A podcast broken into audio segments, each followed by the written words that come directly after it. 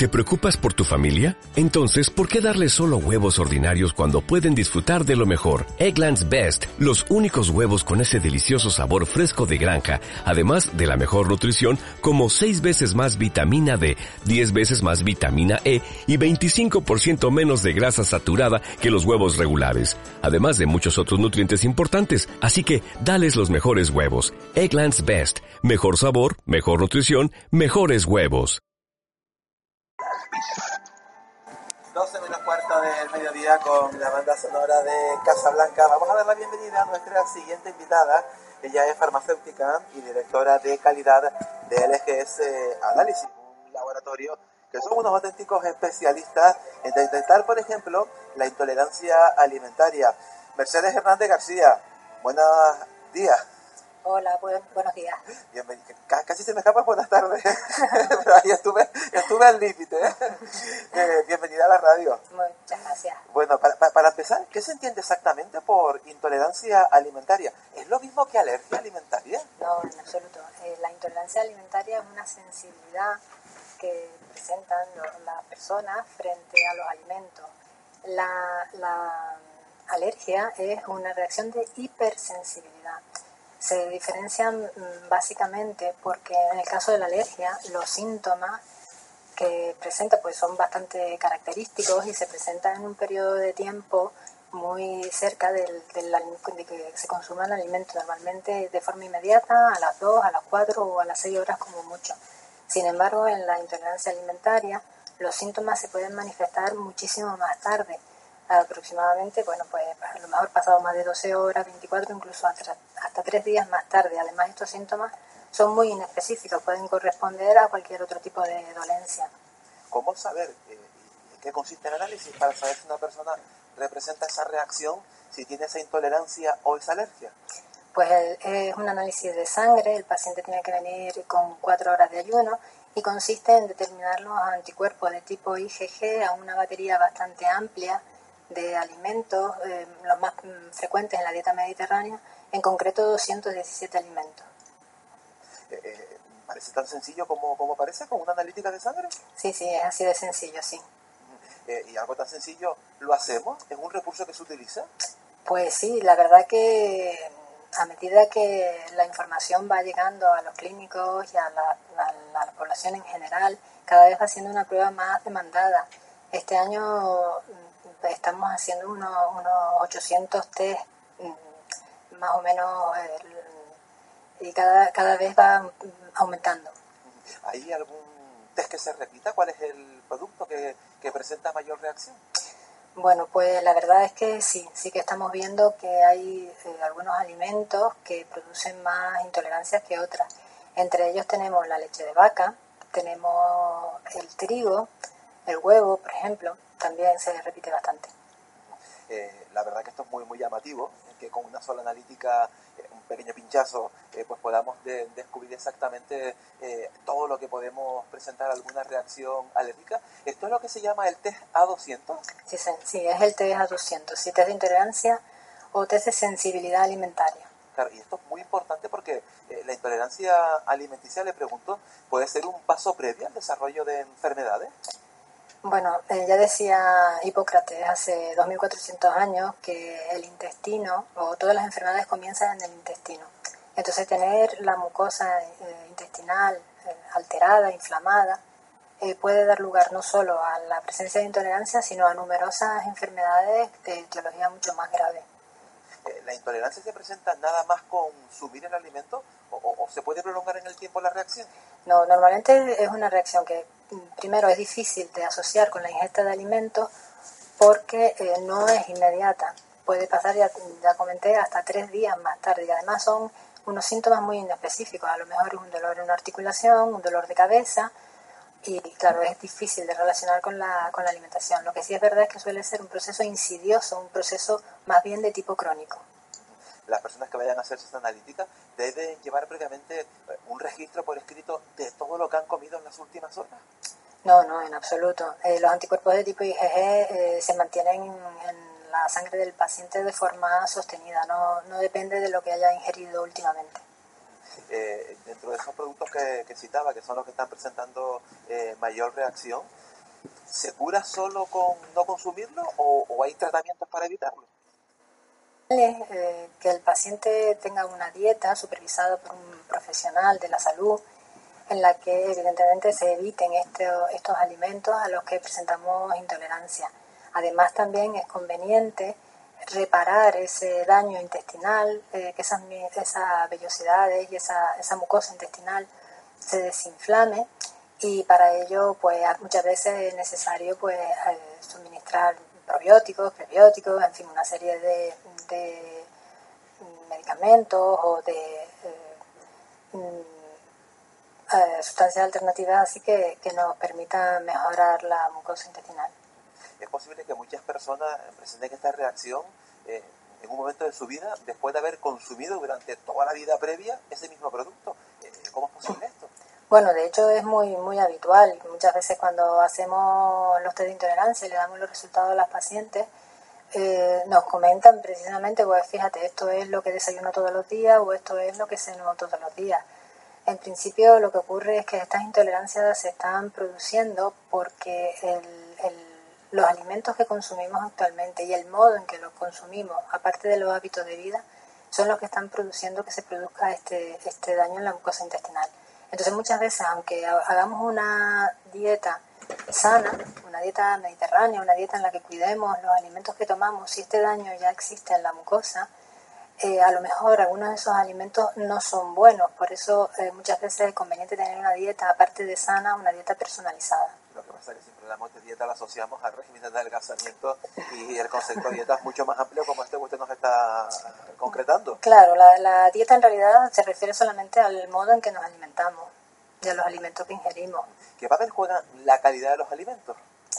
Pues muchísima, muchísima, muchísimo papel muy importante porque de hecho, bueno, uno de los problemas fundamentales que tenemos es que mm, ingerimos demasiados tóxicos eh, provenientes muchas veces de, los alimentos preparados que eh, encontramos en los supermercados y que para que duren mucho en el tiempo, para que luzcan bonitos y para que sepan bien, pues se le añade un montón de sustancias químicas esto, estas sustancias químicas, pues evidentemente eh, no, no, repercute directamente en este daño que estamos produciendo en la mucosa intestinal.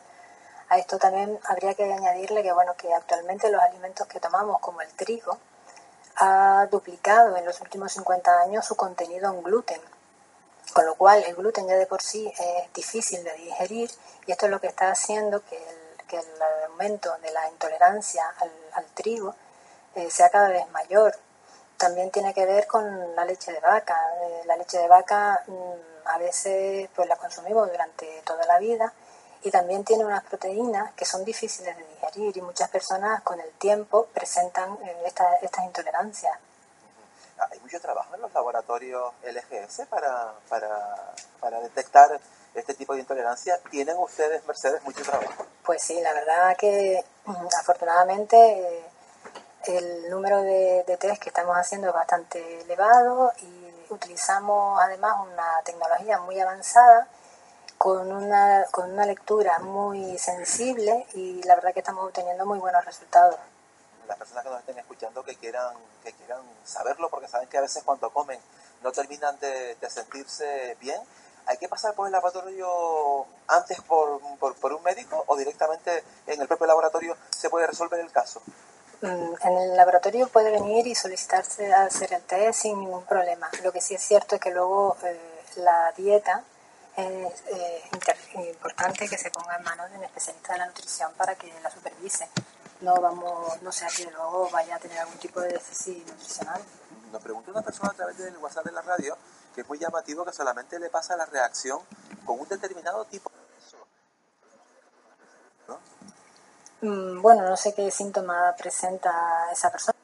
O si solamente lo tiene asociado a un determinado tipo de alimento y además una reacción que tiene caracterizada, a lo mejor se trata de una alergia.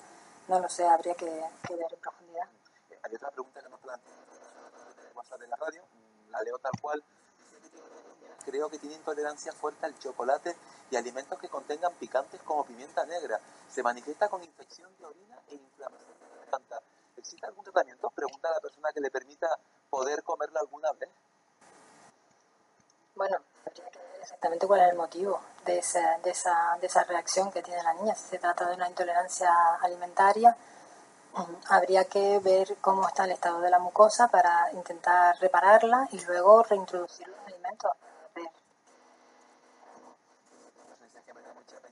Todo por ¿Verdad que sí?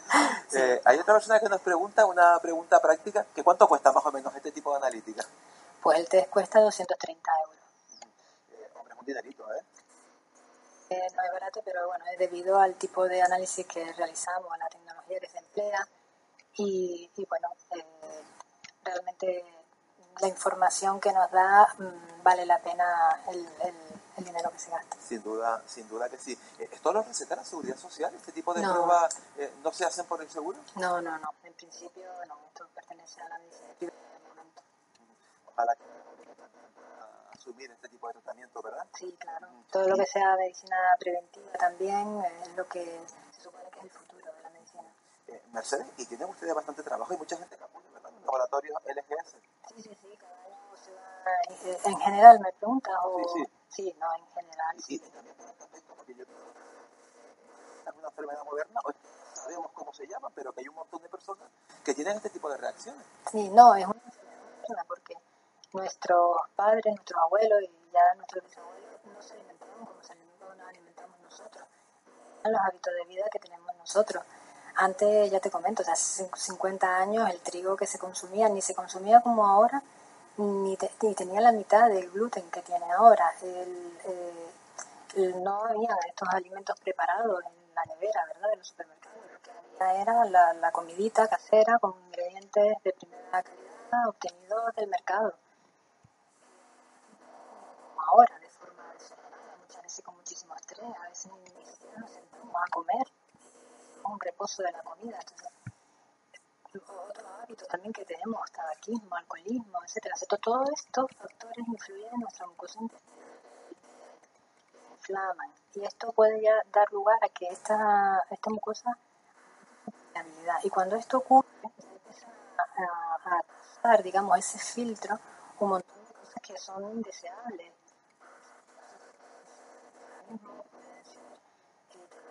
de moléculas muy elevados que van a producir como te comentaba antes, sino un montón de enfermedades más de tipo autoinmune, etcétera, etcétera. ¿Dónde tiene presencia el laboratorio LGS? ¿En todas las islas? Estamos en todas las islas, sí. Qué bueno, porque imprescindible. Eh, ¿Y desde qué edad se puede esta analítica? Lo normal es que se haga ya en la edad adulta, a partir de los 18 años aproximadamente. Los niños menores de 11, 12 años todavía están en desarrollo y puede cambiar mucho. Se le, se le solicita, pero no es lo habitual, son casos concretos. Está ya para cualquier edad. Eh, por último, Mercedes, ¿qué nos puede alertar? ¿Qué nos debe llevar a hacernos esta analítica? Pues mira, hay, hay numerosos síntomas. Los más habituales son síntomas digestivos, que son variados, desde dolor, hinchazón en el vientre, diarrea, estreñimiento, colon irritable, etcétera. Pero aparte de estos síntomas también hay otros, como por ejemplo los dermatológicos. Hay acné, hay eczema en la piel, prurito, rojeces. También síntomas eh, neurológicos, dolor de cabeza, migraña. Eh, hay síntomas psicológicos incluso, fatiga, depresión, ansiedad, etcétera. O sea, los síntomas son muy, muy variados. Muchos motivos. Sí. Mercedes Grande García, farmacéutica y directora de calidad de LGS Análisis. Gracias por haber venido a la radio, muy amable. Encantada. Gracias Buen, a usted. Buena tarde ya, ¿eh? Buscamos las noticias de las 12.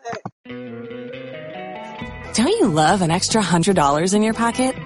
Have a TurboTax expert file your taxes for you by March 31st to get $100 back instantly. Because no matter what moves you made last year, TurboTax makes them count.